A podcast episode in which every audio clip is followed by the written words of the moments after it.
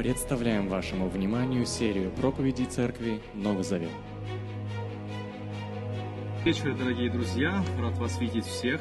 А, Сегодня у нас а, хорошая, очень приятная, вернее, не сильно приятная, но полезная тема. Мы продолжаем с вами делать обзор Библии. И сегодня мы с вами достигаем а, книги Неемии, и мы будем по ходу затрагивать еще книгу Ездра, которая была в прошлое воскресенье. В общем, выводы, вы- готовьтесь, выводы будут неожиданные для, для многих из, из вас или для некоторых. Но, собственно говоря, в этой неожиданности есть очень много реализма. Ну, давайте будем двигаться вперед. Итак, название моей проповеди сегодня про гранитный камушек. Кому здесь за 35? Кто помнит такую песенку, да? Знаете такую песенку? Да, да. В общем, поговорим сегодня про гранитный камень, который находился в сердце израильского народа. Но прежде чем подойти к этому вопросу, к этой проблеме, я хочу, чтобы мы сделали небольшой такой, знаете, обзор, чтобы мы э, на высоте птичьего полета могли вообще посмотреть на ландшафт а, очередной книги, книги Неемии и тех событий, которые были связаны с этой книгой Библии. Эта, Библия, эта книга находится в Ветхом Завете. Итак, может быть, для вас будет сюрприз, но в еврейском каноне Библии а, книги Ездра и Неемия, они были, это была одна книга. Уже потом, позже, когда делили Библию на части, на главы, на стихи, ее решили разделить. А, Эти книги рассказывают о возвращении евреев из изгнания, то есть их а, Бог наказал и лишил земли, и был допущена такая, такая трагедия, как разрушение Иерусалимского храма Богом, опять же таки. И они были изгнаны в плен на 70 лет. И вот они возвращаются домой на свою каноническую территорию спустя 70 лет. Запомните эту цифру, пожалуйста. И вот на фоне этого массового возвращения евреев к себе на свою святую землю выделяются две фигуры. Это человек по имени Эздра и человек по имени Неемия. Кстати, для баптистов, которые баптюганы, вот очень такие серьезные, повторяю, не Неемия, а Неемия. Иеремия, Языкия и так далее. Ударение надо ставить правильно, как они произносились в оригинальном языке, то есть еврейском и арамейском языках. Вот, но эти ребята, а, Ездра и Неемия, они не сильно пользуются популярностью по сравнению, например, с царем Давидом или с Моисеем, который посохом разделил а, Красное море, или пророк Илья, который там, знаете, воскрешал из мертвых, там, то ребенка воскресит, то а, чудо совершит, то масло приумножит. В общем, эти ребята, ну, можно сказать, такие не чудотворцы, но в каком-то смысле они все-таки совершили чудо. Ездра – это такой библейский ботаник-заучка, который был занят тем, что он просто прививал любовь к закону Божьему, из-за, из-за игнорирования которому, в принципе, евреи потеряли землю и были лишены свободы. А, а Неемия – это project менеджер если так выражаться современным языком, а, по восстановлению стен Иерусалима. То есть у него была одна задача. Он не вершил чудеса, он не превращал воду в вино, он не воскрешал мертвых. Он хотел восстановить стены беззащитного храма и беззащитного города. И все, что делают это парни, это, конечно, очень круто и здорово. Но это выглядит не так привлекательно и увлекательно, как, например, это делал Моисей или пророк Илья, как я уже упомянул вы- выше. Современный читатель Библии, особенно этих книг, не всегда понимает, а что делать с такими книгами, как Ездра и Неемия. Или, например, даже следующая книга, которая у нас будет, это книга изгнания тоже, как Неемия, Ездра и Есфирь. Тоже не знает, что с этой книгой делать. Кстати говоря, в книге Есфирь ни разу не используется слово «Бог», чтобы вы просто понимали. То есть она в Библии находится, но там о Боге нет ни одного упоминания. Ну, по крайней мере, может быть, ну, в оригинале так точно. И многие думают, что основная идея написания этих книг, вообще, в принципе, люди, когда открывают Библию, они чего не ожидают? Они думают, вот я открою сейчас Библию, и сейчас Бог мне что-то скажет.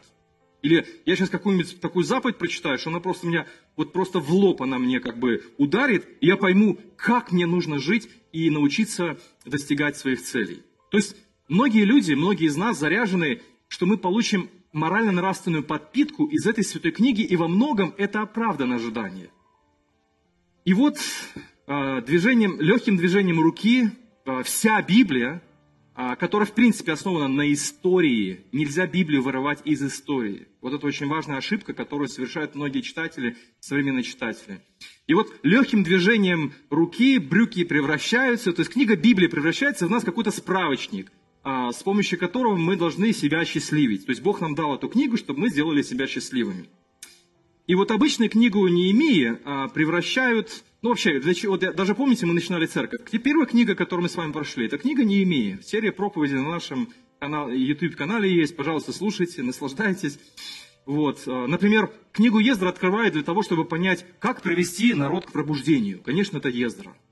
Да? Или, например, когда мы открываем книгу Неемии, многие из нас думают, вот классная книга не имеет, чтобы придать импульс церковным проектам, потому что, видите ли, двигатель заглох, поэтому надо как-то дать такой святой пинок или подзатыльник, чтобы вот, посмотрите, не имеет трудился, а тебе как не стыдно, а ты что, сидишь сложа руки и так далее. А, например, задайте в Amazon, а, например, если знаете, что такое Amazon, задайте поиск а, слова «неими» или «ездра», и вы получите ну, сотни книг на одну и ту же тематику. Это просто вам подобрал несколько идей, например, не имея, стань сильным лидером. Или исследование Ездры не имея, как восстановить стены твоей жизни. Или, предположим, а, уроки лидерства от Неемии, библейская модель восстановления. Классные книги. Вот.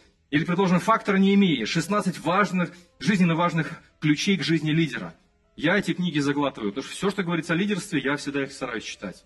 Потому что я сам лидер. А, или, например, как преодолеть страх и уныние с Ездрой и Неемии и так далее. Сотни-сотни книг написаны на русском, на английском языках, на немецком языках по всему миру, и мы видим одну и ту же ценность. То есть эта книга должна быть актуальной для нас сегодня в нашей современности. Но проблема в том, что книги Ездры и Неемия едва ли могут стать вдохновением для успешного лидерства. Вот такое откровение для себя я сделал, друзья – я читаю книгу, там много всего вдохновляющего. Немия пришел, руки рукава закатал, дал пинков этому еврейскому народу, который сидел уже на развалинах, не знал, что делать, и работа закипела. Но вы запомнили, как заканчивается книга Неемия? На какой ноте она заканчивается? Я не вижу в этом большого вдохновения, честно говоря, положа руку на сердце. Я так думаю себе, когда раньше изучал книгу Неемии, 13 главу, последнюю главу книги, я думаю, Господи, зачем ты так закончил эту книгу? Надо же как-то было закончить такой мажорной ноте, чтобы повесить аккорд такой веселый, и чтобы мы все дружно пошли в светлое будущее и, так сказать, могли строить Божье Царство по всему миру. Но Библия, чем нравится мне эта книга, я сейчас говорю не как пастор, не как даже христианин, а как просто читатель. Чем мне нравится книга, Библия, по сравнению с другими священными писаниями, которые я читал – она реалистична. Она не воспевает подвиги отцов, она говорит откровенно о грехах царя Давида, она говорит о, об ошибках пророков даже. Она говорит о многих-многих ситуациях, которые, ну, казалось бы, не делают людей святыми, такими, как, помните, судья Самсон или Ефай, ошибки, падения, разочарования. И, собственно говоря, книги Ездра и Неемия, они о том же, о падениях и разочаровании.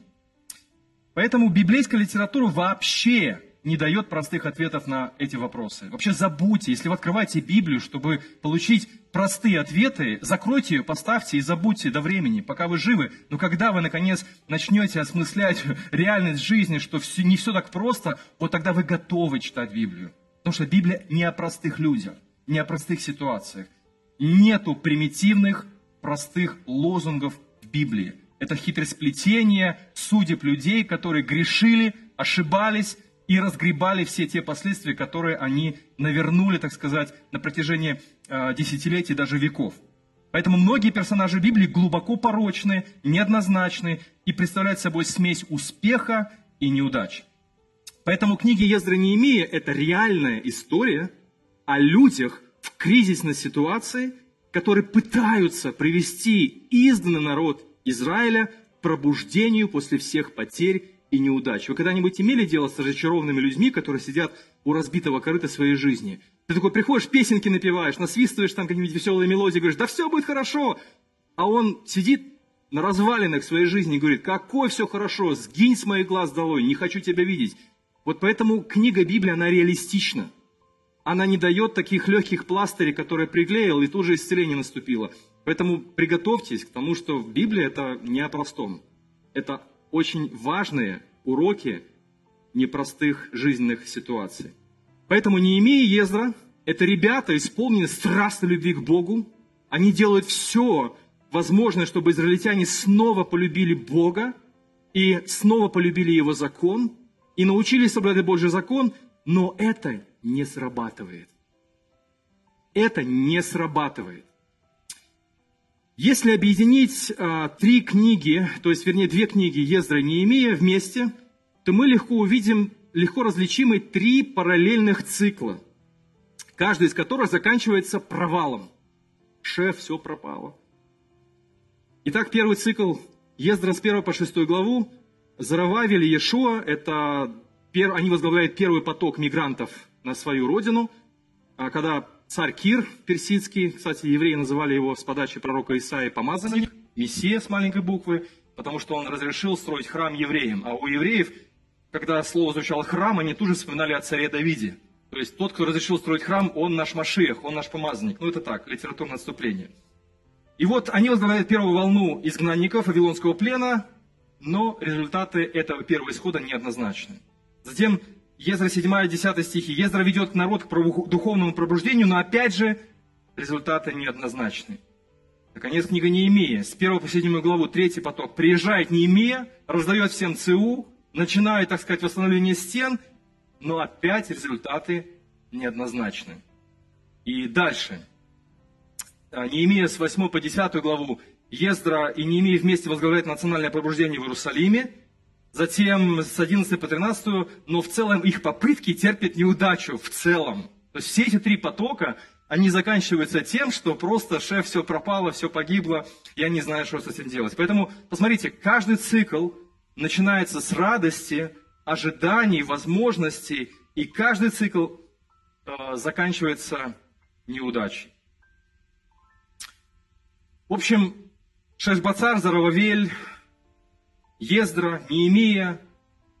В каждом случае кто-то из них приходит предпринимать попытку что-либо восстановить, будь то храм, завет с Богом, городские стены, но в каждом случае все эти лидеры сталкиваются с враждебностью как извне, так и изнутри.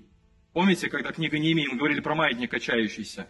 То есть Неемия пришел, вроде бы пришел к своим, и тут враги внешние, не дают им, так сказать, построить стены – они справились с внешними врагами, тут появились внутренние враги, коррупция, олигархи, люди, которые наживаются на своих ближних. И после всех циклов читатель Библии, вот вы, мы все, мы должны в какой-то момент остановиться и спросить себя, да почему такие великие начинания заканчиваются так неоднозначно и непонятно? Говорят, надежда умирает последней. Так я хочу сказать, в этих трех циклах, о которых я упомянул выше, она умирает трижды. Храм восстановили, все равно в храм запустение. Стены восстановили, все равно продолжают грешить. Когда изгнанники возвращаются, помните, из книги Неемия, из Вавилона к себе домой, и мы думаем, вот оно, вот оно, великое восстановление Божьего Царства, когда прощенный Израиль станет народом Нового Завета, как предсказывал пророк Иеремия, 31 глава, или Иезекииль, 36 глава, чьи сердца будут снова любить Бога и ближних. Они вроде возвращаются, но евреи остаются неверными Богу и друг другу. Когда храм восстанавливается, многие из них в восторге. Помните, когда храм они увидели, и молодежь такая, вау, круто, это наш храм. А старики рыдают. Они говорят, не тот храм, не тот, он маленький, тот был больше, красивее. И, знаете, вот этот праздник с слезами на глазах. Одни ликовали от радости, а другие рыдали от горя, потому что все равно не то. Когда приезжает Ездер, чтобы возглавить духовное обновление народа, он узнает, что многие из именитые лидеры народа, ну, аристократия или элита, они все равно остаются неверными Божьему закону. И когда Неемия возглавляет восстановление стен, он обнаружит, что многие знатные евреи, олигархи, присвоили себе очень много средств и наживали за счет своих же соплеменников. А Неемия говорит, ради кого я работаю? Я же работаю ради всего народа. Несправедливость социальная. Жесть. Я просто представил себе на место Неемии, понимаю, столько всего достигнуто, и все равно как вот говорится в народе, ВОЗ и ныне там. В общем, привет, грабли, это снова я. Затем читатель книги Неемея достигает высшей точки рассказа книги, ближе к концу, в 8 по 10 главах. Стены Иерусалима, помните, наконец, посвящаются с большой помпой, поют хоры. Хоры любите, да?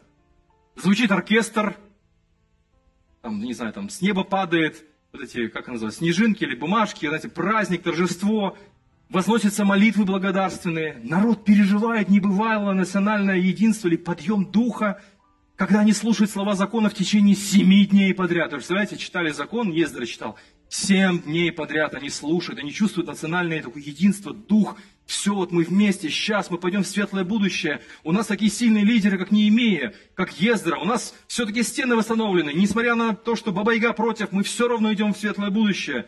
Но как только Неемия, после всей этой помпы, после всех этих песен хоров, после всех этих благодарственных молитв, возвращается в престольный город Персии, Персидской империи, там, по, ну, по, он уже был виночерпием у этого Артаксеркса, то есть он был его приближен. Он вернулся в командировку в себе в столицу, возвращается обратно в Иерусалим после всей этой помпы. 12-13 глава. И он в ярости. Все обязательства, которые народ дал, вот переживая этот духовный подъем, они все нарушили. Олигархия продолжается. Грабеж другого, народа друг друга продолжается. Смешанные браки продолжаются, храм запущен, осквернен, покрывается паутиной, и там некоторые священники, вот там, где должны были храниться священные предметы, они высвобождают эти комнаты в храме и позволяют язычникам хранить там свое добро и свое богатство, не имея в ярости. Заключительная сцена книги совсем не вдохновляет на успешное лидерство. Не имея в слезах, в отчаянии от бессилия, принимается бить своих собственных соплеменников. Помните, там такая картина есть, 13 а, глава, 25 стих. «Я стал ругать и проклинать этих людей, а некоторых даже побил и оттягал за волосы». Как вам такой пастырь? Вы сразу же уйдете из этой церкви, если вас только притронут, даже просто вам скажу невежливое слово. Вы вытерете ноги, вытерете ноги отсюда и уйдете. Знаете, я как лидер понимаю состояние не имею очень хорошо, потому что ну, мы столько проговорили, уже и заветы подписали, казалось бы, да, и посвящение дали. Мы такие все посвященные, ура, мы вперед. Но Восаны не там. Ну что ж ты будешь делать? Как горох об стену. Это переживают все лидеры, друзья мои. И поймите, что если вы не прям не пастор церкви, вы любой руководитель, любой там отдела, небольшого отдела, вы будете понимать Неемию очень хорошо. Потому что у вас взгляд шире и больше будет на всю картину. И когда кто-то из людей, ну, как говорится, тупит, если выразиться, выразиться молодежным языком, как бы это моя личная проблема, я сижу в своем гнезде не понимаю масштаба. Но лидеру это очень тяжело, когда все движется вперед, а вот, вот эти вот люди не хотят двигаться, двигаться вперед. У них свои там бубнеж какой-то свой, не понимаю, у них свои планы на свою жизнь. И ты понимаешь, о, но знаете почему среди молодежи не так много желающих стать лидерами в церквях вообще в принципе? Это та же самая проблема. Потому что ты натыкаешься на то, что каждый живет своей собственной жизнью. Не мешай мне жить, ты хороший, вы хорошие, но как только вы вмешиваетесь в мою жизнь, до свидания. Похоже ли это, например, вдохновляющее лидерство, которому мы должны следовать? Ну, с одной стороны, на каких-то этапах похоже, на каких-то этапах нет. Я предлагаю вам три урока а, из этих удивительных книг Ездры и Неемия. Урок номер один. Урок гранитного камушка в груди. Неоднозначное окончание книги Неемии наводит на простой и печальный вывод, который должны знать все люди. Если вы глава семьи, мужчина, вы лидер. Если вы лидер домашней группы, вы лидер. Если вы на работе занимаете какую-то, хоть какую-нибудь руководящую ответственную должность, вы лидер. И вы должны понять одну вещь. Управлять людьми здорово, но не просто. Потому что в каждом из нас есть этот гранитный камушек, Поэтому простой и печальный вывод книги Неемии заключается в том, что люди весьма испорчены. Мы весьма испорчены. В масштабах нашей личной жизни это не так видно. Но в масштабах, если, например, представьте себе человека, который управляет целой нацией, моя маленькая ошибка в рамках моей жизни, она не будет так заметна, как она заметна, если все люди смотрят на одного человека. Изгнание евреев из своей земли так и не приводит к изменению человеческого сердца. Самые оглушительные последствия, до звона в ушах, последствия наказания так и не приводят людей к глубокому осознанию своей испорченности. То есть за что были изгнаны евреи с этой святой земли? За то, что грешили. Когда они возвращаются, ну такое пережить, такую мясорубку пройти. так их Бог перемолол, да, так они потеряли все. Они потеряли элиту, все нажитое имущество, храм потеряли, почти, религию потеряли на какое-то время, да, то есть вся религия была завязана на храме. И вот они возвращаются, и все равно то же самое. Каким ты был, таким ты и остался. Как были жестокосердные, так они и остались жестокосердными. Мы это видим из реакции Неемии. А ведь именно, внимание, подчеркиваю слово, осознание лежит в основе духовной трансформации. До тех пор, пока человек не осознает свое положение, он не сможет меняться. Одному известному психотерапевту принадлежат такие, знаете, грустные слова. Он говорит, я, говорит, ну, видел сотни людей, сидящих в кресле напротив меня. У них проблемы, у них трудности, эмоциональные проблемы, духовные проблемы. И я ни одного не видел из них, который хотел бы изменить себя. Они все хотят изменить обстоятельства. Все начинается с глубокого осознания своей духовной реальности. Кто я? Вопрос идентичности – не вопрос, что мне делать. Мы всегда начинаем с вопроса, так, что мне делать, чтобы быть счастливым? Так, что мне делать, чтобы мне пережить духовное преображение, трансформацию? Так, что? Так, куда сходить? Что поставить? Что купить? Там, не знаю, что почитать? Это все будет бесполезно. Отстроенные стены, построенный храм, великие молитвы, великие подвиги духовные, они будут как горох об стену до тех пор, пока в нас внутри не произойдет то, что Бог совершил в скором будущем. То есть смотрите, что происходит. Сейчас я хочу, чтобы вы вспомнили число 70. Евреи находились в изгнании, запомнили, 70 лет. Так предсказал пророк Иеремия, и они спустя 70 лет начали возвращаться. Ну там, плюс-минус.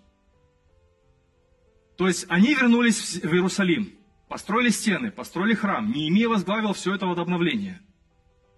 Спустя 70 лет физическое изгнание, оно прошло. Кир издал прекрасные указы, финансировал эти все проекты. Представляете, это вообще неслыханно. То есть император огромной Персидской империи говорит, ребята, вот вам деньги, стройте все, что хотите, я хочу, чтобы у вас было все то, что вы потеряли. Так? 70 лет прошло, они возвращаются к себе на землю. Но Израиль остается в духовном изгнании до исполнения, внимания.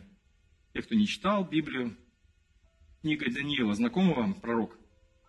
Он предсказал, что через 70 раз по 7 наступит реальное пробуждение народа. Что такое 70 на 7 умножить? 490 лет. И вот все эти 490 лет народ Израиля находился, то есть физически он был в своей земле, он имел свой физический храм, его стены были восстановлены, но 490 лет он находился в духовном изгнании.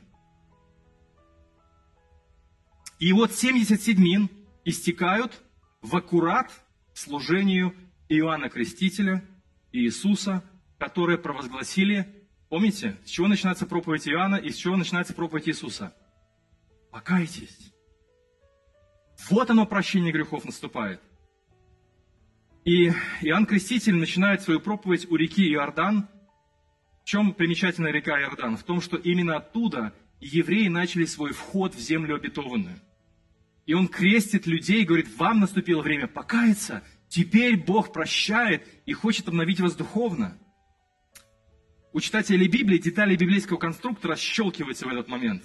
Почему и реки Иордан? Почему не другое какое-нибудь озеро? Почему не, какая, не какая-нибудь лужа, не какой-нибудь пруд, а именно Иордан? Потому что оттуда начался вход, победный вход евреев в землю обетованную. И именно здесь Иоанн Креститель говорит, вот теперь вам нужно реально, по-настоящему осознать свою беду, свое духовное банкротство – и вернуться к Богу, который начинает что-то новое, что-то прекрасное, что-то сильное, что-то удивительное, что вы никогда не слышали, а за мной идет тот, у которого недостойно завязать шнурки на обуви. И пришел Иисус, крестился в Иордане, на него сошел Святой Дух, и он просто, знаете, как такая божественный пулемет начал просто стрелять благодатью во все стороны и говорить, все, Бог прощает. Он обнимает детей, он прикасается к прокаженным, он идет к вдовам, он идет к сиротам, он идет к самым слабым, к самым бедным. Он их соединяет вокруг себя. Начинается просто взрыв Божьей звезды, такой ново, супернова. Зажигается новая звезда. Вифлеемская звезда зажглась, но зажглась она в Галилее, потом в Иерусалиме. Началось удивительно, потом Дух Божий сошел на землю. И христиане появились, церковь появилась. Людям нужны новые сердца. Людям нужны новые сердца, которые могли по-настоящему любить Бога и любить ближнего. Поэтому история Ездры и Неемии показывает, что возвращение израильтян в Иерусалим было лишь первым шагом к исполнению пророческой надежды Нового Завета и Царства Божьего. Полное понимание этой надежды пришло только тогда, когда Бог лично посетил свой народ в лице Иисуса. Вот когда мы понимаем, что христианство это, знаете ли, не просто какие-нибудь там бумажки, отрывки, показания разных людей, это даже не просто документы, которые до сих пор археологи находят и видят их древнюю достоверность, это огромная вселенская панорама Божьих действий, удивительных свершений, которые, когда человек видит, на нем начинается такое прозрение. Он начинает понимать, так оказывается, ведь не все так вот кажется, знаете, так местечково. Удивительно все, величественно все, поразительно все. Поэтому благодаря жизни и смерти, это Иоанн Креститель, добро пожаловать, да, в Новый Завет, благодаря жизни и смерти воскресения Иисуса, а также благодаря дару Святого Духа, история совершила качественный прыжок, скачок вперед. Теперь все начинается с измененного сердца. Если вы в своей жизни, может быть, как-то мы оцениваем, мы оцениваем свою жизнь на каких-то этапах, не видите каких-то ну, перемен, которые вы хотели, чтобы они произошли. С чего нужно начинать? Нужно начинать с себя всегда. Всегда нужно начинать с себя. Увидеть отражение в зеркале. Если, например, девушка хочет накраситься, украсить себя, она смотрит сначала вообще, с чего нужно начинать. Если мужчина хочет начать там как-то выглядеть физически, э, нужно посмотреть, с чего нужно начинать. Не витать в облаках своего собственного мира. Нужно от чего-то отталкиваться. Поэтому от... Э, некоторые люди мечтают, вот кто-нибудь дал бы мне денег, и зажил бы я счастлив. Вы знаете, что люди, выигравшие джекпот, которые в жизни, в принципе, не работали серьезно для того, чтобы достичь каких-то высших целей, когда на них сваливается такое вот счастье, в кавычках, они практически все плохо заканчивают. Или люди, например, которые никогда не стремились к славе, бах, на них обрушивается слава.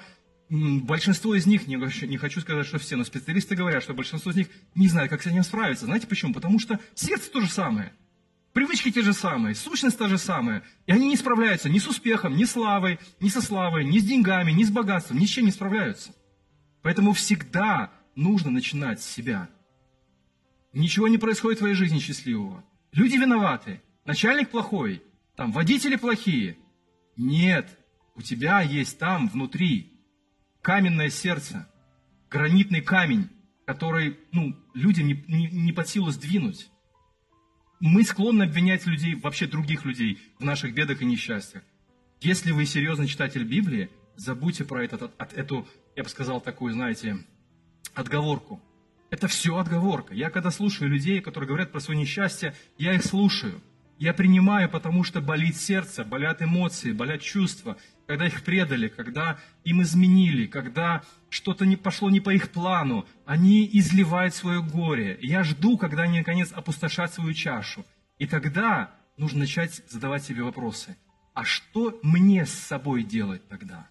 Вот когда начинаются реальные изменения. Поэтому в этом смысл Нового Завета. Помните, как Иеремия предсказывал, а, что дам им новое сердце. Заменю их каменные сердца на плотяные живые, которые будут качать кровь. И, наконец, жизнь потечет по венам этих мертвых людей. Поэтому смысл Нового Завета, смысл христианства – это преображение не обстоятельств, не других людей, чтобы вам было хорошо. Это преображение прежде всего вас, самой сути самого, самого центра нашей Вселенной. Это первый, наиважнейший урок, урок гранитного камня. Ничего мы не сможем испытать особенного в жизни, если мы не готовы работать над собой. Сегодня психология взяла на вооружение этот инструмент и успешно им пользуется, в то время как вообще Библия вся об этом. Она вся о том, чтобы Бог сделал операцию на сердце. Каменное сердце изменил Э, превратил в живое сердце, чтобы наконец начали реагировать на то, что Бог говорит, чтобы мы реагировали на то, что Он делает, чтобы мы откликались, Бог ждет от нас реакции. Если вы придете на кладбище и позовете лежащих в земле в гости, они к вам никогда не придут, потому что они не слышат, они не видят, они не могут, они мертвы. Все физиологические и биологические функции, они остановлены.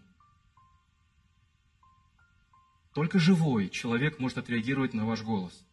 Поэтому Бог хочет сначала дать вам живое сердце, чтобы вы учились реагировать на то, что Бог делает, говорит, и как Он поступает, и чему Он учит. Поэтому начинайте всегда с себя. Второй очень важный урок. А, кстати говоря, сегодня популярен челлендж.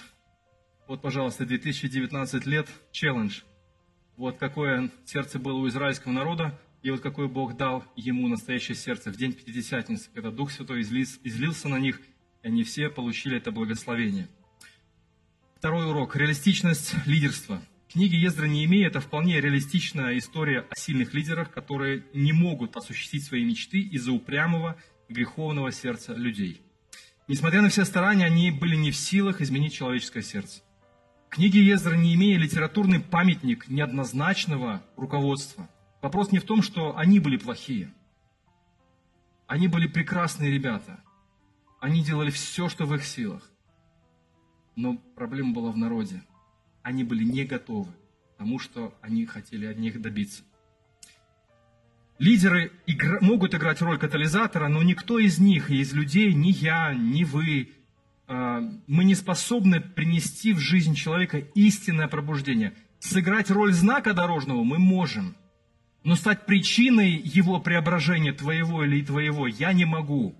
Вот моя ошибка зачастую в прошлом и настоящем, когда я лично пытаюсь как-то сгенерировать в человеке вот какое-то преображение. Я просто вот мы из кожи вон лезем, говорим, ну я сейчас ему скажу, они сейчас все поймут и начнут жить заново. И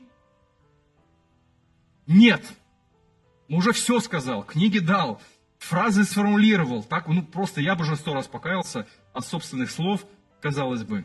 Так много убедительно все доказал, так, только жизненных примеров привел. Понимаете, в этом безуспешность проповеди, кстати говоря, получилось очень странно, парадоксально. Я проповедую, вы сейчас слушаете, но вы знаете, что 80% информации, которую вы сейчас получите, она абсолютно мимо пролетит. Вы не вспомните. Потому что это такой, знаете, вот такой директивный такой вот момент, что вот просто вам говорю, вливаю, и вы, знаете, вот, потому что мы, у нас вместимость другая немножечко. Поэтому библейское учение всегда передавалось через диалог, через интерактив. Помните, когда Бог повелел родителям, идешь ли, сидишь ли, спрашивает тебя ребенок, ответь ему. Вот так вот библейское учение передавалось поколение в поколение. Поэтому проповедь, она очень важна, но не так успешна, как кажется. Поэтому наматывайте на ус и потом размышляйте, задавайте вопросы и думайте, что с этим делать дальше. Итак, даже бывалые лидеры скажут вам, что закон непредвиденных последствий, неизбежность человеческой неудачи могут поставить под угрозу самые лучшие ваши мечты. Если вы лидер, закатали рукава, сейчас тут я как сделаю что-нибудь, и может сделаться так, что ничего не получится. Ничего не получится. Вам кажется, что у вас такая классная идея, все должны загореться. Ну, загорится 2-3 человека. Остальные 10 человек, они скажут, ну, как подумаешь, сколько денег с этого поимею. И опять начнут думать о деньгах.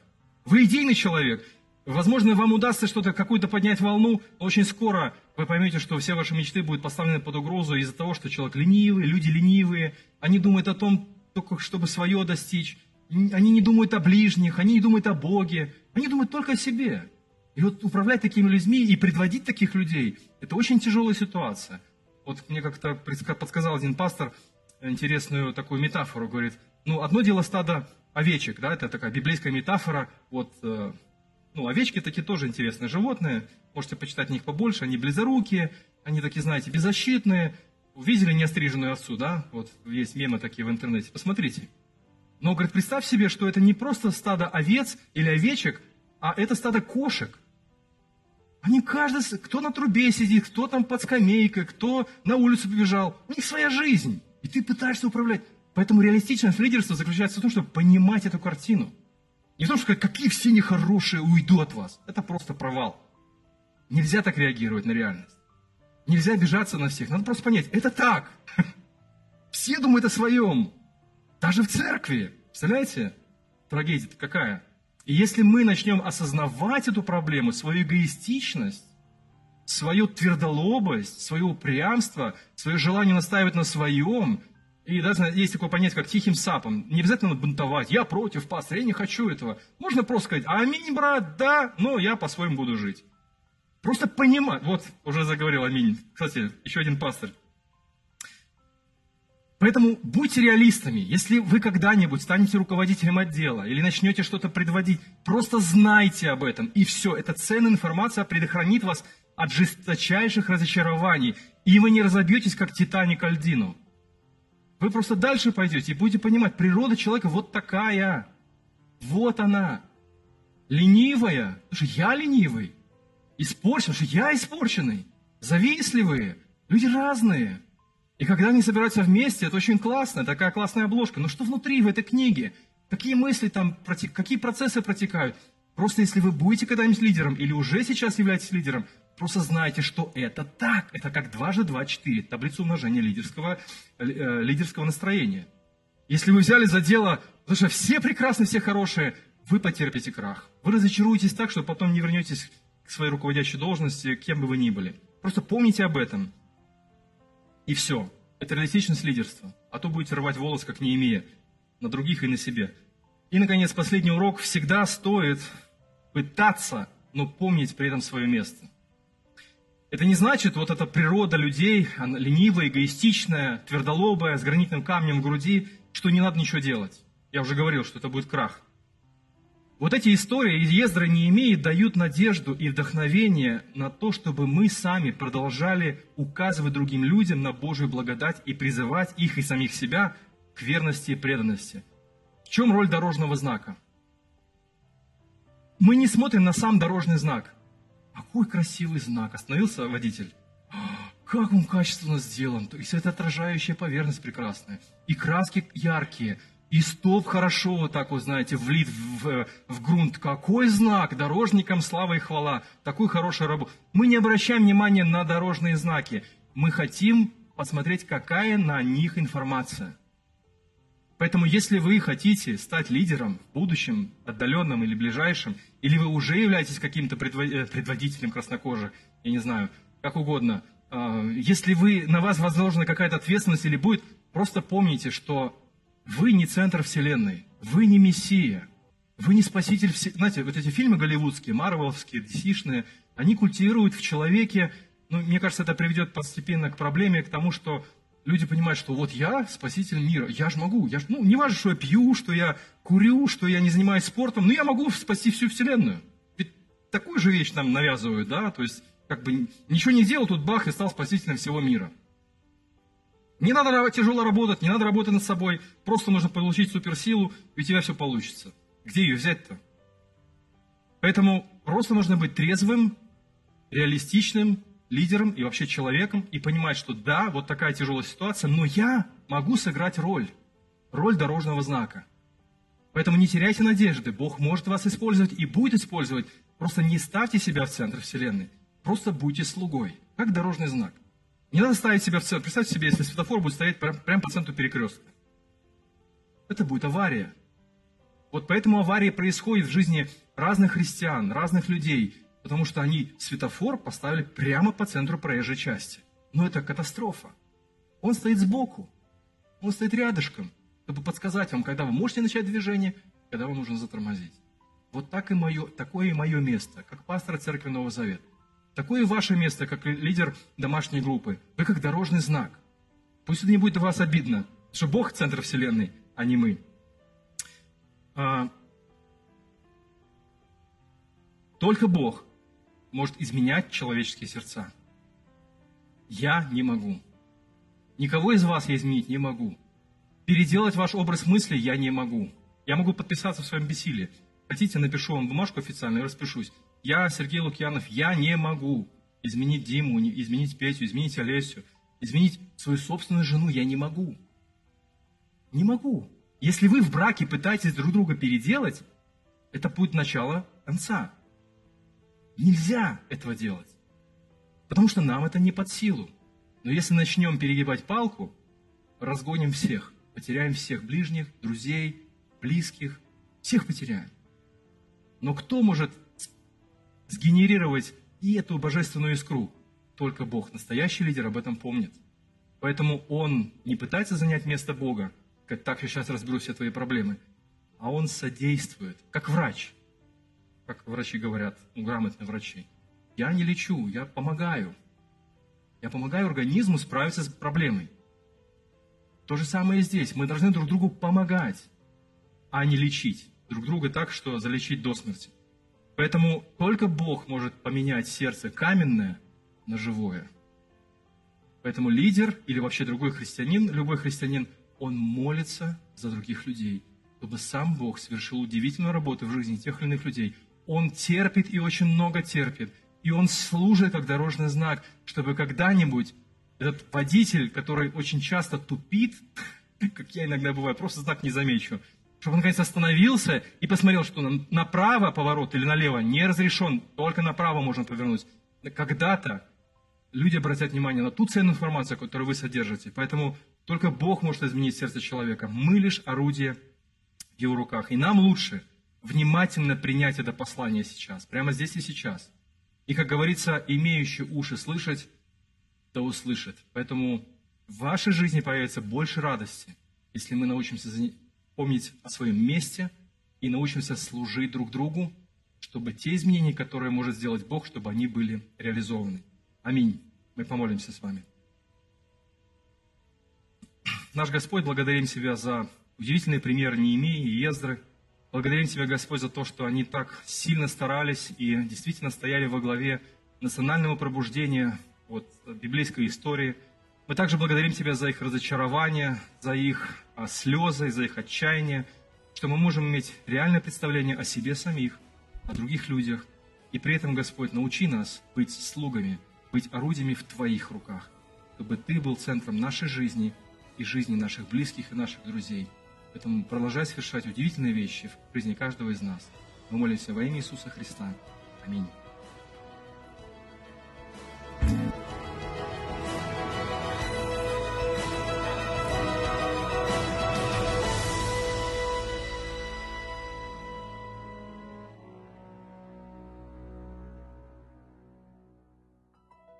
Записи этой и других серий подкастов доступны на нашем сайте завет.орг и в каталоге подкастов iTunes.